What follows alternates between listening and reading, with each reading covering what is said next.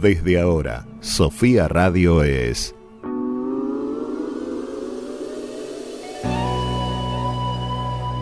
Saltar a la palestra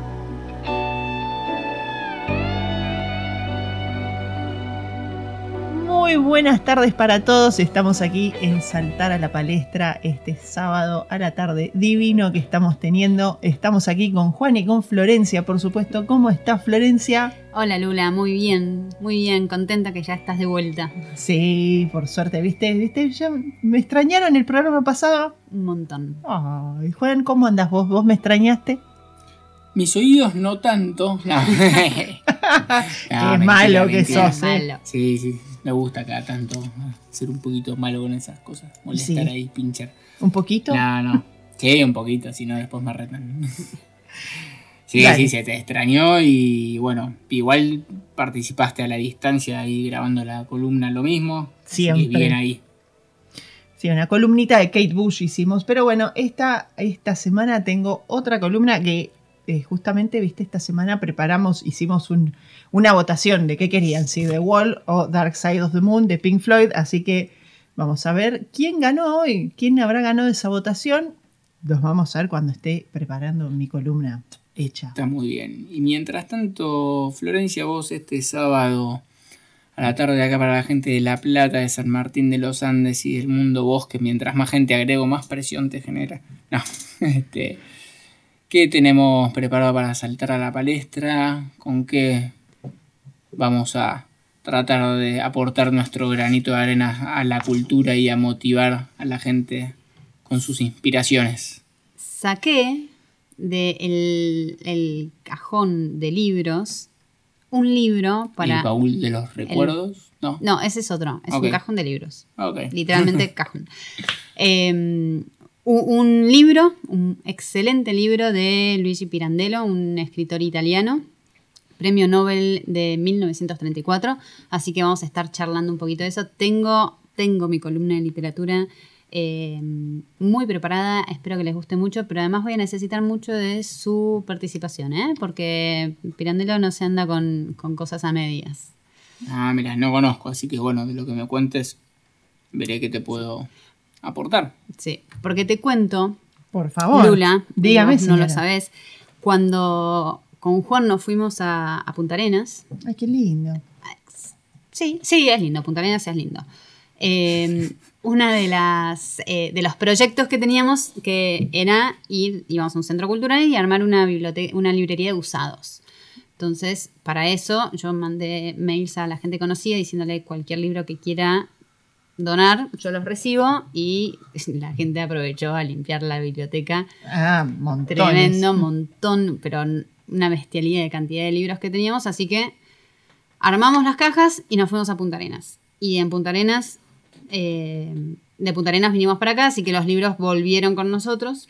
Claro. Bueno, ahí te está salteando una historia importantísima, Florencia. Sí, Porque esos libros que vos decís que sacás del cajón, esos libros tienen historia, tienen.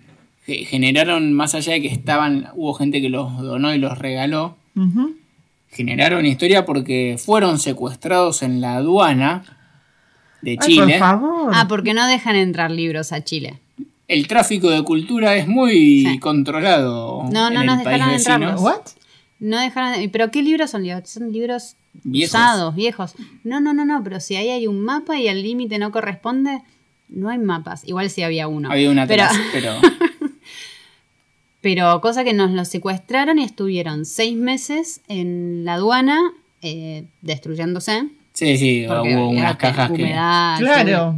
Se llena de bichitos. Sí, sí, sí. De hecho, había uno muy lindo de, de De Borges, Borges. con, con unas ilustraciones de laberinto. Es decir, estaba muy bueno y ese me lo Se destruyeron.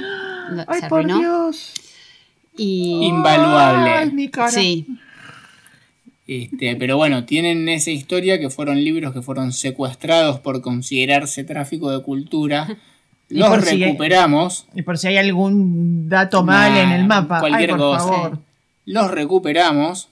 Esa es historia aparte de cómo los recuperamos. Te puedo así contextualizar que hubo involucrados ex gobernadores, cónsules y cancilleres y peleas de, poderes ahí. No, no. Recuperamos los libros con una nota del cónsul que le dije, ¿me haces una notita en la tarjeta que en la aduana no me molesta? Sí, como no, le hago la nota y nos fuimos ahí de nuevo con los libros para acá, para San Martín. Perfecto. Así Ahora que- sí podés seguir el Bueno, cuento. Entonces como estábamos ordenando un poco en casa, eh, dije, a ver, esto y empecé a sacar esos libros y, y- Ujú. y descubriendo, redescubriendo, y entre ellos agarré el difunto Matías Pascal, eh, una novela de Pirandello muy buena, muy divertida, que bueno, no les voy a contar ahora todo porque lo voy a dejar para más adelante, obviamente, pero sobre él vamos a estar hablando hoy.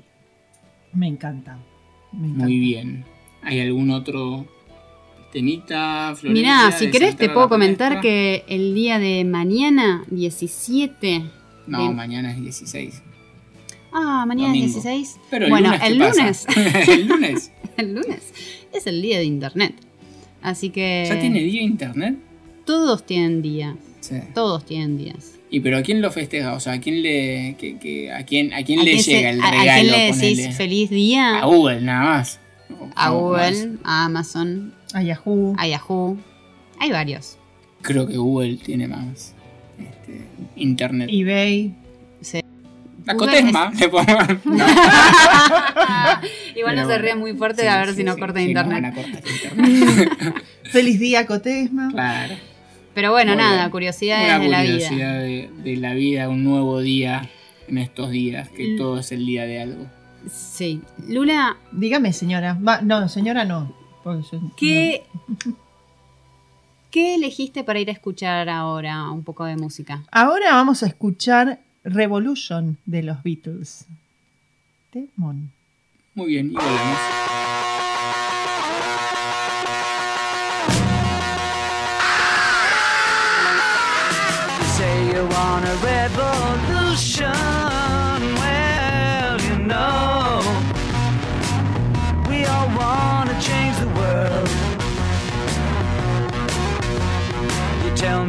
that it's evolution.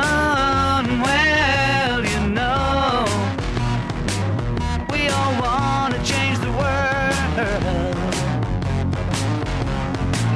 But when you talk about destruction, don't you know that you can count me out?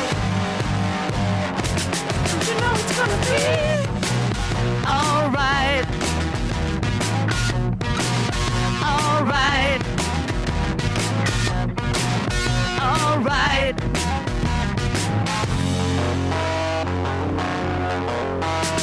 You say you got a real solution. Well, you know, we'd all love to see the plan. You ask me for a contribution.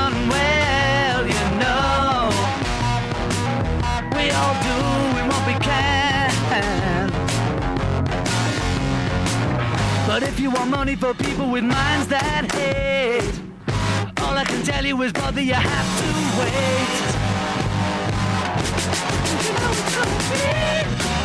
Alright. Alright.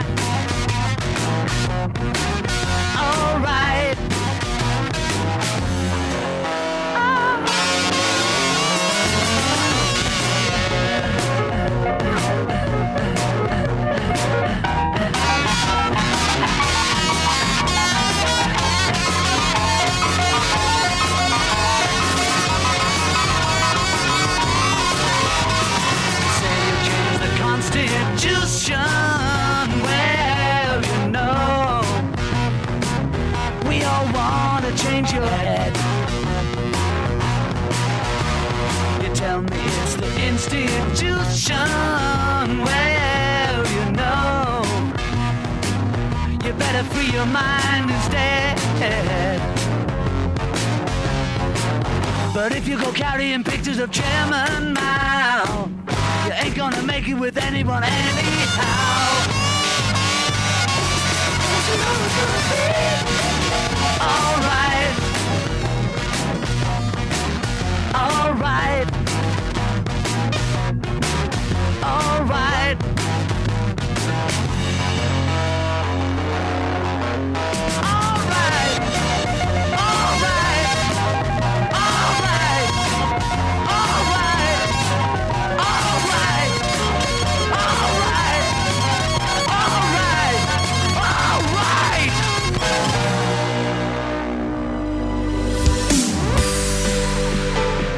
Estás en Sofía del Plata.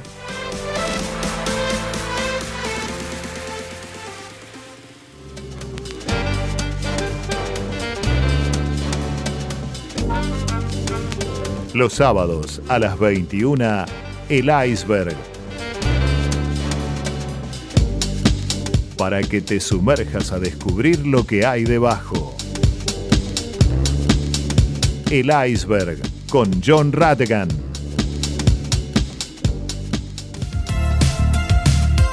Estás en Sofía del Plata. Estás con nosotros. Estás escuchando Sofía del Plata. Sofía. Estás con nosotros.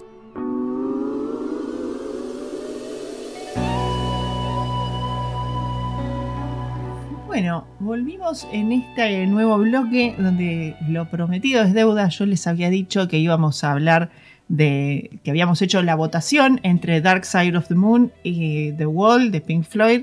Eh, ganó The Wall, así que vamos a hablar de una obra de arte que yo considero que es una obra de arte porque es algo muy completo. Es, es disco, es película, es un montón de cosas.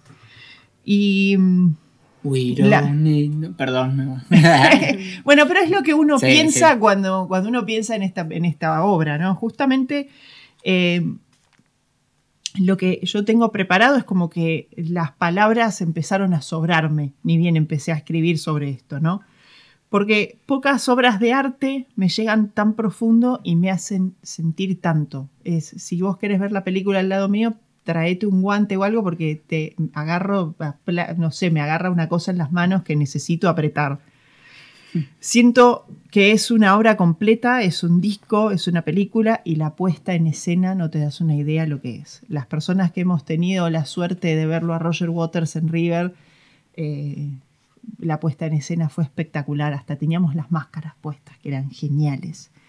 Eh, por eso, además también quienes hemos escuchado este disco más de una vez, siempre nos pasa lo mismo. Nos emocionan los solos de guitarra, las letras, la emoción que transmite Waters al cantar. Hay mucho contenido personal, hay mucho catarsis. Y como recién te dije, Juan, cuando pensamos en The Wall, se nos viene que una canción.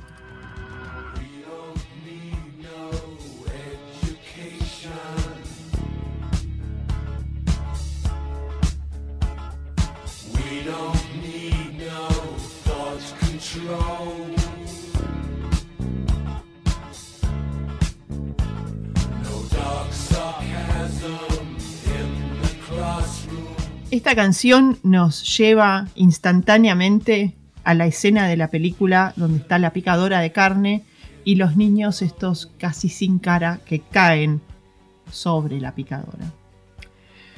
The Wall es el disco número 11 de Pink Floyd y es el disco es el segundo disco doble.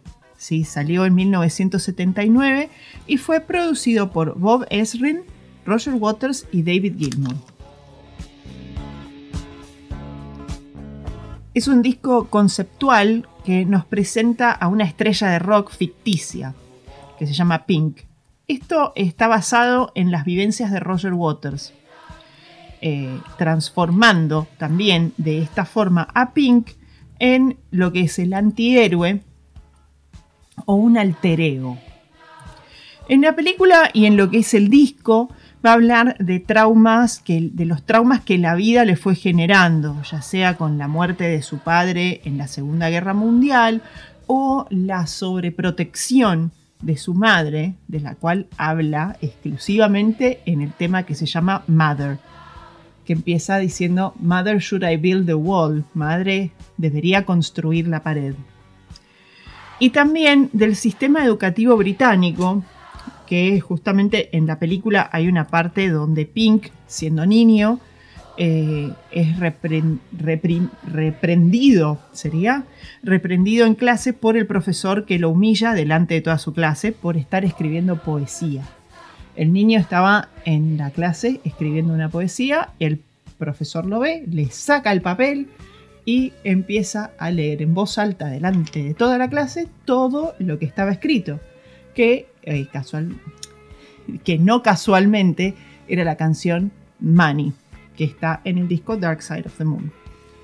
También habla de los fracasos amorosos que ha tenido, eh, como es en la canción Vera o Vera.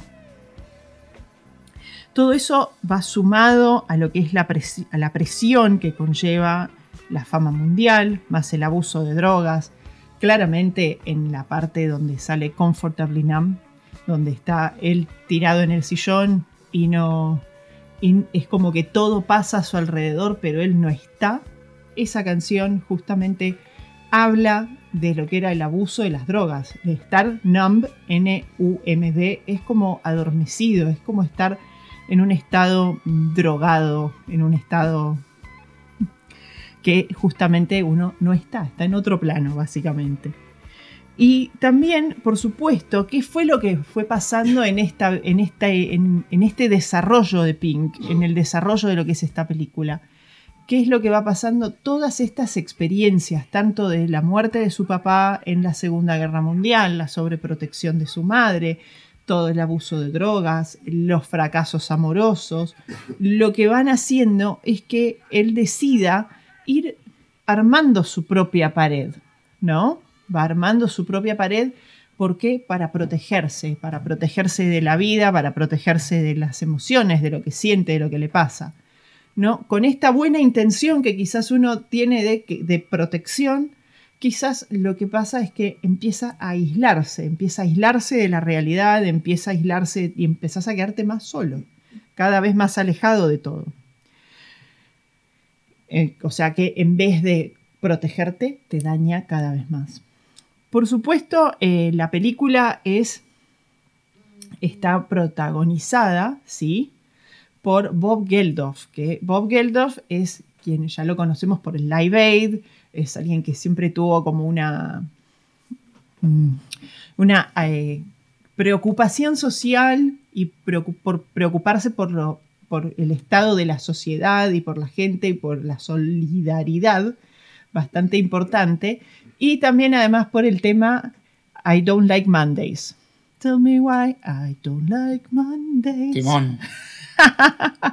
Bueno, por supuesto que también, eh, eh, a mi criterio, este es un disco que, como lo dije en un principio, las palabras me sobran para, para describir este disco. Es, un- es una obra de arte, es, es algo que a mí en lo particular me emociona muchísimo. Y claramente es un disco que es muy intenso, que es muy oscuro, es profundo y es cargado de metáforas todo, o sea, si uno puede llegar a ver todo lo que son las animaciones de la película, lo que son eh, las, las metáforas hasta sonoras que te logran trasladar a esa situación, logran que vos tengas cierta empatía con este personaje, con Pink, ¿sí? Eh, también vale la, vale la pena acotar que en el 90, justo después de la caída del muro de Berlín, Roger Waters hizo, ya separado de Pink Floyd, Roger Waters hizo The Wall en Berlín, justamente en Alemania, con otros artistas de la categoría de Johnny Mitchell, por ejemplo, ¿no? Que ya hablamos de Johnny Mitchell en otro programa. Este disco, The Wall, es uno de los discos más vendidos de todos los tiempos y está certificado como 23 veces disco de platino. O sea, y por supuesto también está posicionado en el puesto 87 de la lista de los 500 mejores álbumes de todos los tiempos según la revista Rolling Stones. Así que, señoras y señores, este es el disco The Wall y vamos a ir con un tema también que eh, para mí define lo que es The Wall, que es Comfortably Numb.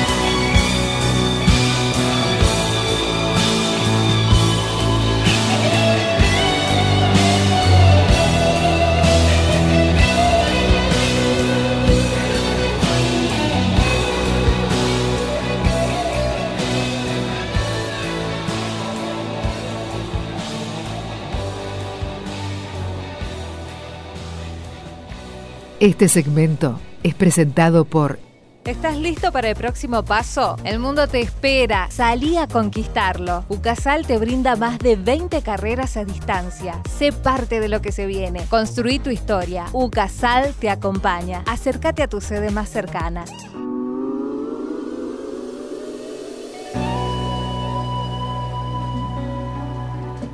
Impecable, Lula. Me Muchas encantó. gracias. Me encantó y yo no vi la película, pero sí fui a una obra de teatro que la, la, la llevaron a teatro. Complicado. Eh, Eh, no es una obra fácil no. de hacer. Pero estuvo No, buenísima. Murió un montón de gente en la picadora de carne, no la volvieron a, no la volvieron a, a repetir. No, igual la película es, reitero, es una película que tenés que estar como en cierta sintonía para verla. O sea, no es una película fácil de digerir, es muy como es muy personal y es muy muy profundo, ¿no? O sea, mucha hay la- yo creo que la gente la ve más de una vez esta película para poder entender un poco, porque cada vez que la ves entendés cosas nuevas o descubrís cosas que antes no habías visto y es como que suma cada vez más. Hay pequeños detalles que te van volviendo más loco. Perfecto, así que ya sabemos qué vamos a ver hoy a la noche. Eh, sí, por supuesto. Yo te diría que te tomes un vinito y te sentás tranquila a mirar la película. Eh, lo que sí, ponele los subtítulos porque la película es toda musical, es toda cantada. Eh, también como, como yo decía ahí en la columna que nos emocionamos con los solos de guitarra respondiendo al desafío de Odín. Eh, sí, el solo de guitarra más emocionante y más que toca la fibra es justamente el de Comfortably Numb, así que eh, no lo dije antes, pero va dedicado a él este, ese solo de guitarra de David Gilmour. ¿Lo escuchamos un poquito? Eh, lo escuchamos hace dos segundos. Ah, claro, porque se- pero, pero escuchamos de todo el tema. Claro, igual el solo de guitarra siempre se va a destacar ahí. Es bien. algo que es súper destacable porque yo no sé qué goma hace mi amigo David, que hace, transmite con la guitarra cosas que las palabras no pueden. Así que, nada, eso. Está Y espero bien. que les guste, que, que cuando vean la película me digan si les gusta o no. Bien, perfecto. Te voy a mandar después mañana un mensajito. Lula, gracias por recomendarme esta película, por favor. Está muy bien. Y bueno, ahí con eso estamos un poco con la columna, ¿no? De Lula, de música de hoy. ¿Cómo te había dicho tu amigo la columna Lulómana. Lulómana? Está muy bien. Seguimos inventando palabras. Eh, Bueno, pero es yo más no divertido. Yo no dije nada. Seguimos- no me critiquen, mira. No, nadie te critica, Juan. Está muy bien. Este, y bueno, Florencia, pasamos a- un poco a la sección literatura. Ahora ¿Vos pasamos. tenías preparado algo? Sí, bueno, como le fui, como les adelanté, ya cuando arrancamos el programa, saqué del cajón de los libros eh, la novela El difunto Matías Pascal, que fue publicada en 1904 por el premio Nobel Luigi Pirandello, un escritor italiano muy bueno. Eh, se destaca por el, lo que es el, humo- el humorismo, en realidad. Después vamos a hablar bien de qué se trata el humorismo. Pero primero quiero les voy a contar el argumento básico de la novela y a ver qué opinan ustedes.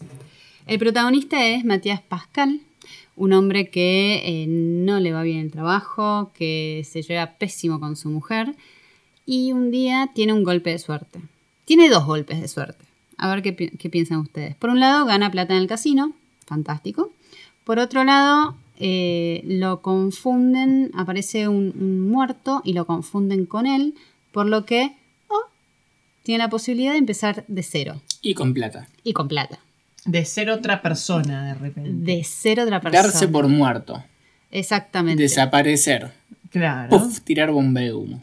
Claro, todos lo dan por muerto, así que no tiene responsabilidades, no Es tiene el pasado. famoso y conocido Natalia, Natalia, NN. Ah, En el idioma, en la jerga. En Los la muchachos jerga. de la comisaría, ¿me entienden? pero bueno, cuestión es que eh, que desaparece y se transforma, y se transforma, está bien dicho, en Adriano Meis, el nombre que él decidió ponerse. Entonces, la primera pregunta es, un- es una novela que es muy filosófica. Pirandello es muy filosófico y plantea en sus novelas constantemente estas cuestiones eh, para que nosotros nos vayamos respondiendo, ¿no? Analizando, reflexionando. Entonces, eh, la primera pregunta que les hago a ustedes es, ¿en qué nos convertimos si nuestro pasado desaparece? ¿En qué se convierten ustedes si ya no tienen pasado? Y lo que hagan adelante. Elegí. Ah, no, yo pensé que era más como filosófica. ¿En qué me convierto yo? Y no sé, mañana, si me despierto mañana, te cuento, qué sé yo. Yo creo que en realidad el pasado, el presente y el futuro son algo simultáneo, en- de algún modo. Entonces, si no tengo un pasado, no tengo un presente tampoco. Bien, te va a gustar la novela. Eh, O sea, yo- porque el- lo que soy ahora es un poco una construcción de todas las cosas que yo fui viviendo en el pasado. Si yo tengo que arrancar de cero, te diría, me encantaría, no sé, ser... eh, Saber eh, eh, música. Sí, ser Beethoven. No, Beethoven no, pero Mozart. pero no estamos. Bueno, pero vos ahí ya estás. Ah, Fantaseando. Claro, flasheando con, un- con, con- con vidas, eh, con despertarte en, en otra vida, en otro personaje. Claro. No, y crearte algo nuevo. Porque otro de los temas que plantea la, la novela es justamente el tema de la identidad, de quiénes somos realmente. Ser una artista, viajera, astróloga y que además vive en una casa rodante. ¿Qué artista de qué tipo? Multifacética. No, ok. Multifa- Bien, bien, no esperaba menos de vos, Lula. Lo, que se lo que plantea también Pirandello en, en la novela es que la verdadera libertad no existe, porque para que exista tiene que haber ausencia de memoria y de pasado. Y de hecho, esta es la trampa en la que cae Matías Pascal, en la que se encuentra siendo Adriano Meis, ¿sí? toda otra persona, pero si bien no tiene pasado, porque él se muda, se, se sube así con la plata en el bolsillo del casino, se sube un tren, se va, desaparece, llega a una ciudad, va a una posada, alquila un cuarto y claro, de repente era una persona que no recibía cartas, que no tenía pasado, es decir, una persona sumamente misteriosa. Nadie lo conocía. Nadie lo conocía con la posibilidad de construirse un futuro, pero lo que lo ata son los recuerdos, que de eso sí no se puede deshacer Claro. Se tiene que hacer una lobotomía. algo por el estilo. Entonces, eh, de esto trata la novela, es muy interesante, pero, pero si bien son temas profundos, está todo, todo, todo, todo eh, en una atmósfera de humor, humorismo. Y vamos a hablar del humorismo, porque tiene sus características y Pirandello de hecho escribió algo específico sobre el humorismo. Pero antes de arrancar con eso, les propongo eh, escuchar algo de música. Lula, ¿qué nos recomendás para ahora? ¿Qué, te- qué nos vamos a ir escuchando ahora? Vamos a ir escuchando un poquito de Queen. Vamos a poner Breakthrough de Queen. Me encantó.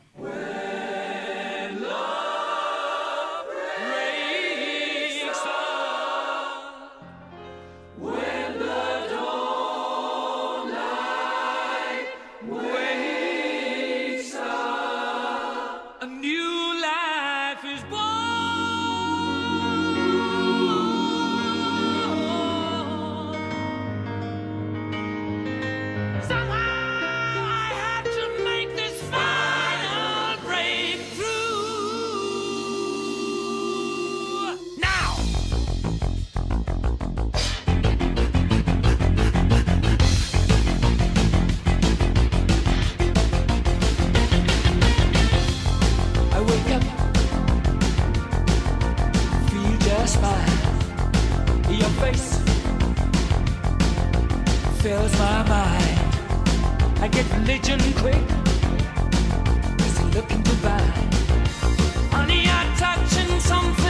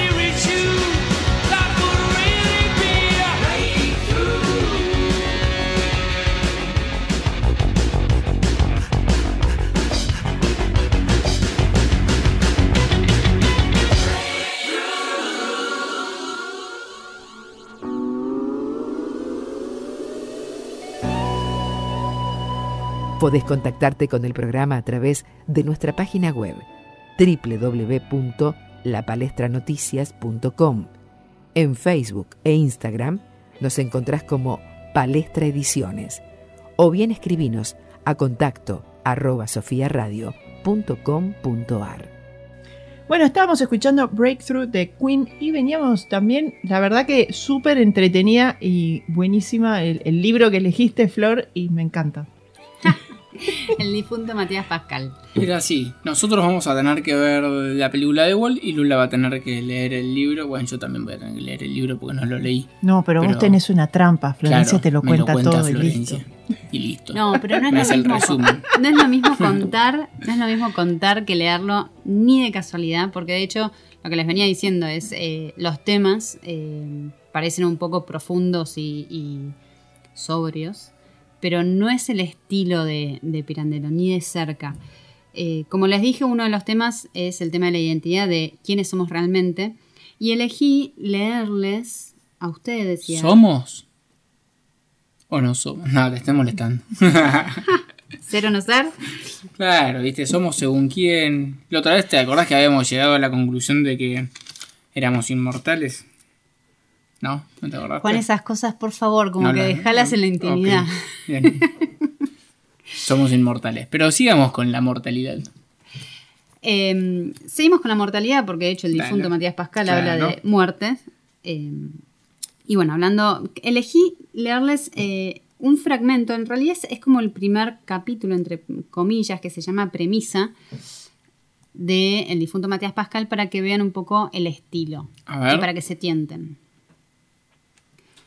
Hubo un tiempo en que una de las pocas cosas, quizás la única, que yo supiera de cierto era esta, que me llamaba Matías Pascal. Y de ello me aprovechaba.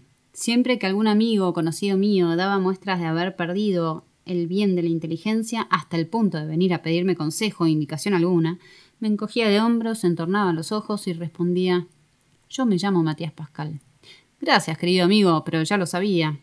¿Y te parece poco? Alguno se dignará a compadecerme, cuesta tan poco, imaginándose el atroz sentimiento de un desventurado al cual le ocurre descubrir de repente que, sí, nada, en fin, ni padre, ni madre, ni cómo fue o cómo no fue, y se dignará también a indignarse, lo cual cuesta todavía menos, de la corrupción de las costumbres y de los vicios, y de la plaga de los tiempos, que tanto mal puede ocasionar a un pobre inocente que hagan lo que gusten. Más es deber mío advertirles que no es ese mi, caso, que no se trata precisamente de eso que se figuran. Podría exponer aquí en un árbol genealógico el origen y descendencia de mi familia, y demostrarles que no solo he conocido a mis padres, sino también a mis antepasados, y sus hazañas en un largo periodo de tiempo. No, por cierto, todas ellas verdaderamente laudables. Y entonces, pues ahí está el quid. Mi caso es muy distinto y extraño, tan distinto y peregrino que por eso me pongo a contarlo.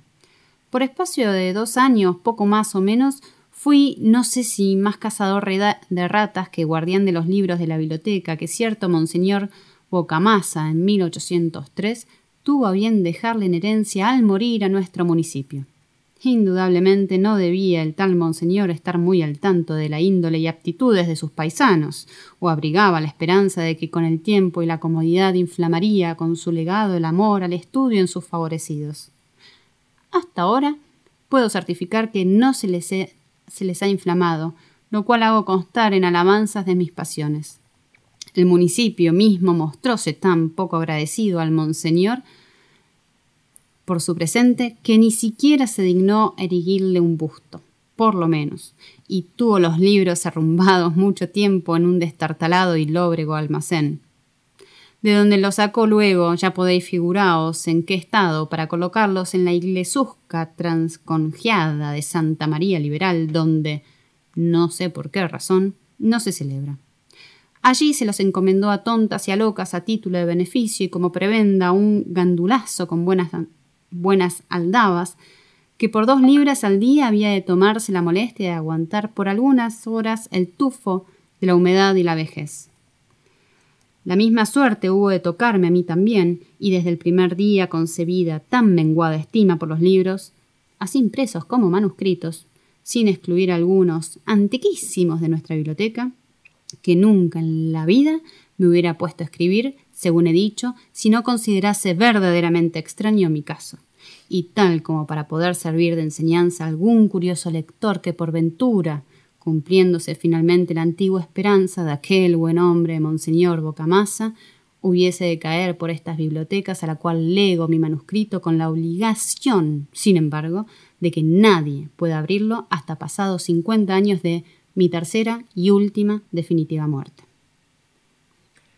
Tercera y última. Y con eso arrancamos. Wow, igual está bueno porque en eso ya tenés un panorama de lo desdichado que es él, de la vida que él siente que, que él es medio como pobre, como medio paupérrima, como que él siente tipo, eh, eh, eso, ¿no? Es como la sensación que, que tuve yo mientras te escuchaba recién. Pero sí, pero a la misma vez como que lo, con algún tono de, de- de- humor, ¿no? Como algo Sí, por como que te, te saca una, una risa Sí. o algo. De eso se trata un poco el, el humorismo de, de Pirandello. Que él habla de la diferencia entre lo que es cómico y lo que es humorismo. Que lo cómico es cuando nosotros vemos lo contrario, ¿sí? Entonces pone como ejemplo, si vos ves a una mujer, si una anciana que está con unos tacos agujas y una minifalda y pinta con una puerta, te reís. sí. Cómico. Ahora, si yo te digo que en realidad esa anciana tiene un problema mental y está sola en su vida y que cree que esa es la manera de poder atraer a alguien, ahí te empezás a reflexionar un poco. Sí. Ya te da pena, digamos. Ya te empieza, claro, te empezás a empatizar y ahí empieza, ahí es donde está el humorismo, el sentir de los contrarios, lo llamo él, el poder reflexionar y eso es lo que busca en esta novela constantemente. Está lo cómico, porque la novela por momentos llega a lo satírico, pero siempre está esta reflexión de temas más profundos, Hmm. del tema de la identidad, de quiénes somos, cómo nos construimos, un poco lo que venías vos hablando me- cuando hablabas de The Wall y esta de, cons- de construir la pared y de separarse, en algún punto también es eso, de la construcción de la persona. Claro. Eh, me pareció que ahí estamos un poco sincronizadas. Eh, una novela. Una novela para recomendar. Es una novela que, es, ágil, que es divertida, que te saca tus, risas, pero a la misma vez está bueno también pensar, reflexionar un poco. Eh, hay igual un poco, hay bastante más para hablar de Pirandello, del humanismo, humorismo y de su filosofía, que después les voy a seguir contando un poco más, pero me parece que llegó el momento de escuchar algo más de música. Uy, sí, por supuesto. Vamos a ir escuchando ahora otro, eh, una banda de los 80 que a mí me, particularmente me encanta. Es más, me parece que la voy a sumar para el desafío que viene. Y eh, vamos a escuchar The Clash con London Calling.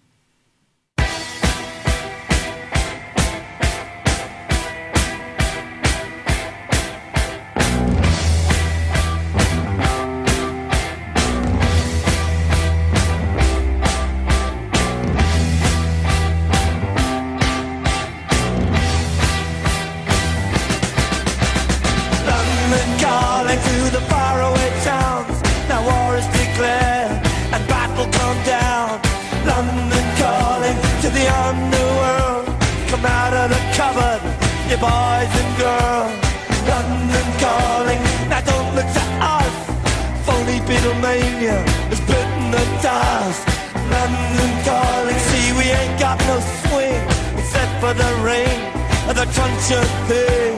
The ice is coming, the sun's zooming in. Meltdown expected, the wheat is going thin. Engines stop running, but I have no fear, cause London is drowning. I live by the river to the imitation zone. Forget it, brother, you can go alone. London calling to the zombies of death. Holding out and draw another breath. London calling, and I don't wanna shout. But while we were talking, I saw you nodding out.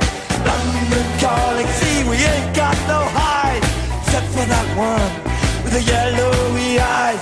The ice is coming, the sun's zooming in. engine stop running. The wheat is going through a nuclear error.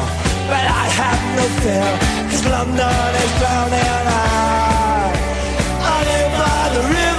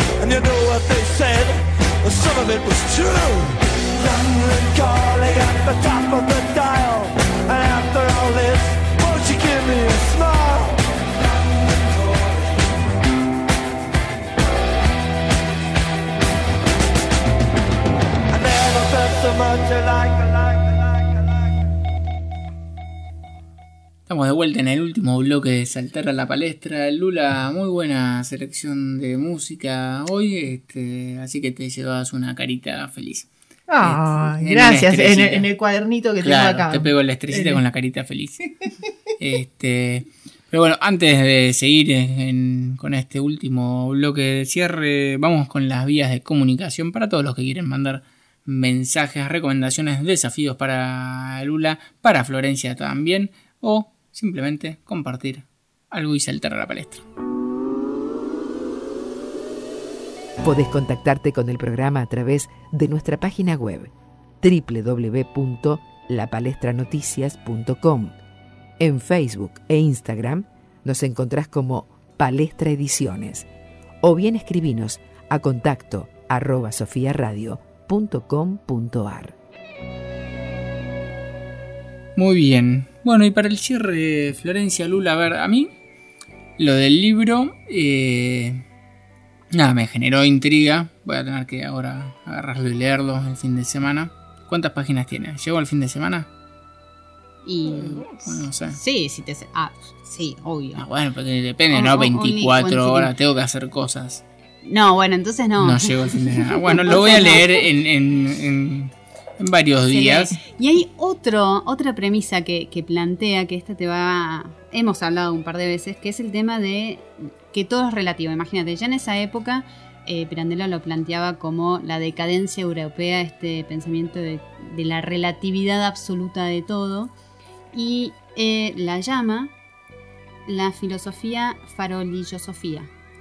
Faroli.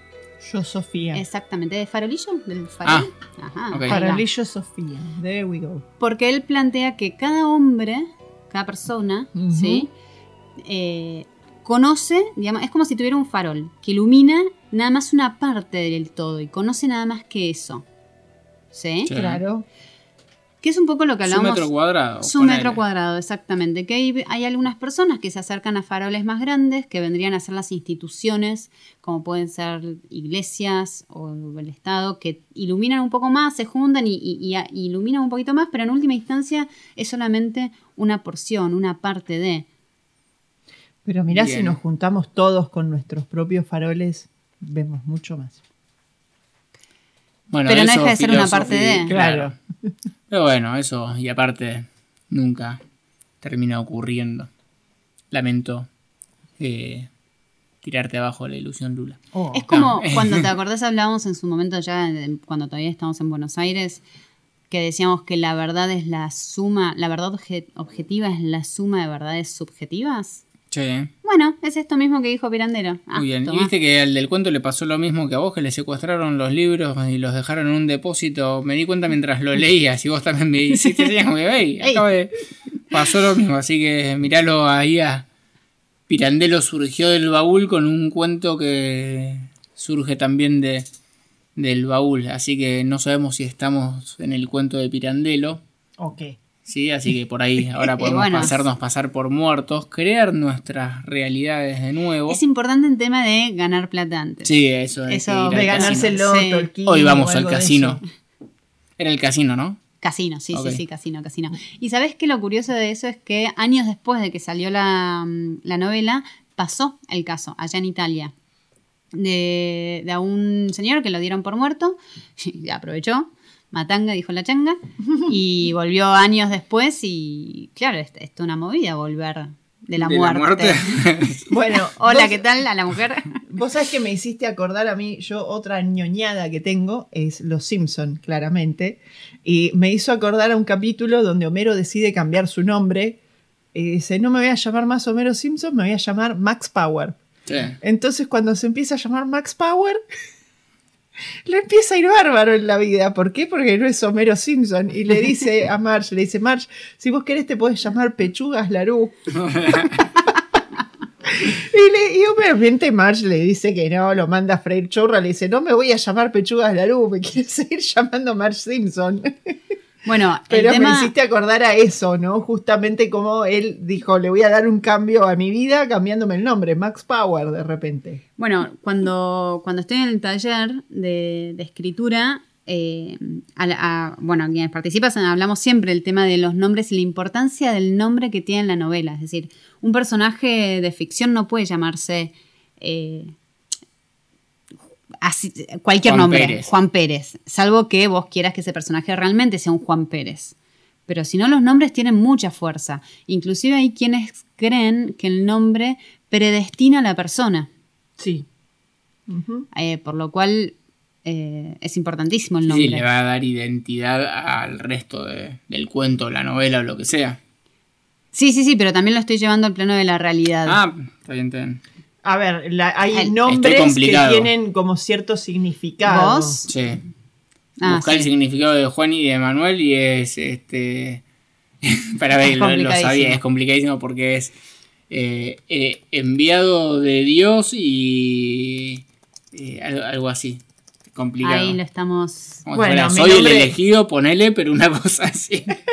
Bueno, María Luz, Ah, te pone una carga, viste. Que, qué Claro. María Luz viene, viene así como, como bastante energéticamente cargado. Que yo creo que de cosas positivas, pero bueno.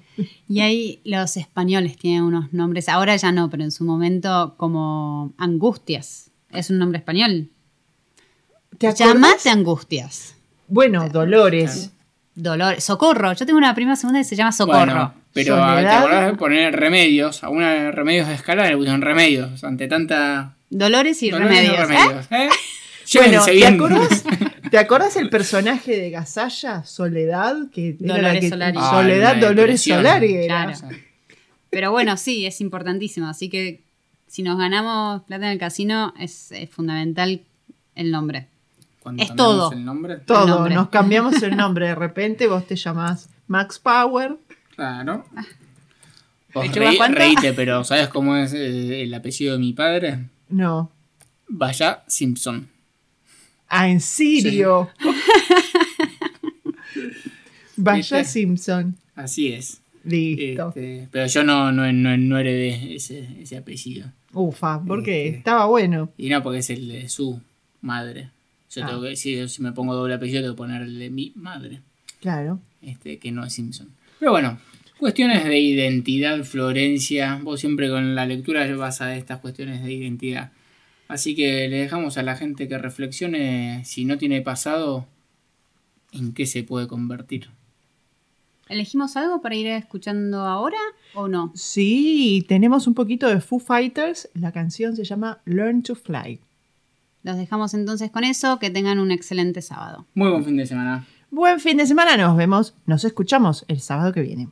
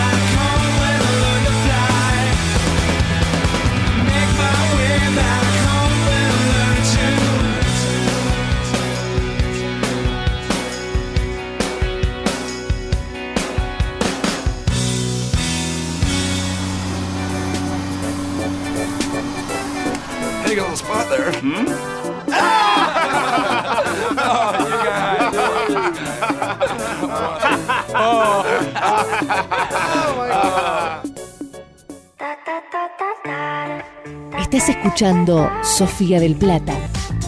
Sofía. Estás con nosotros.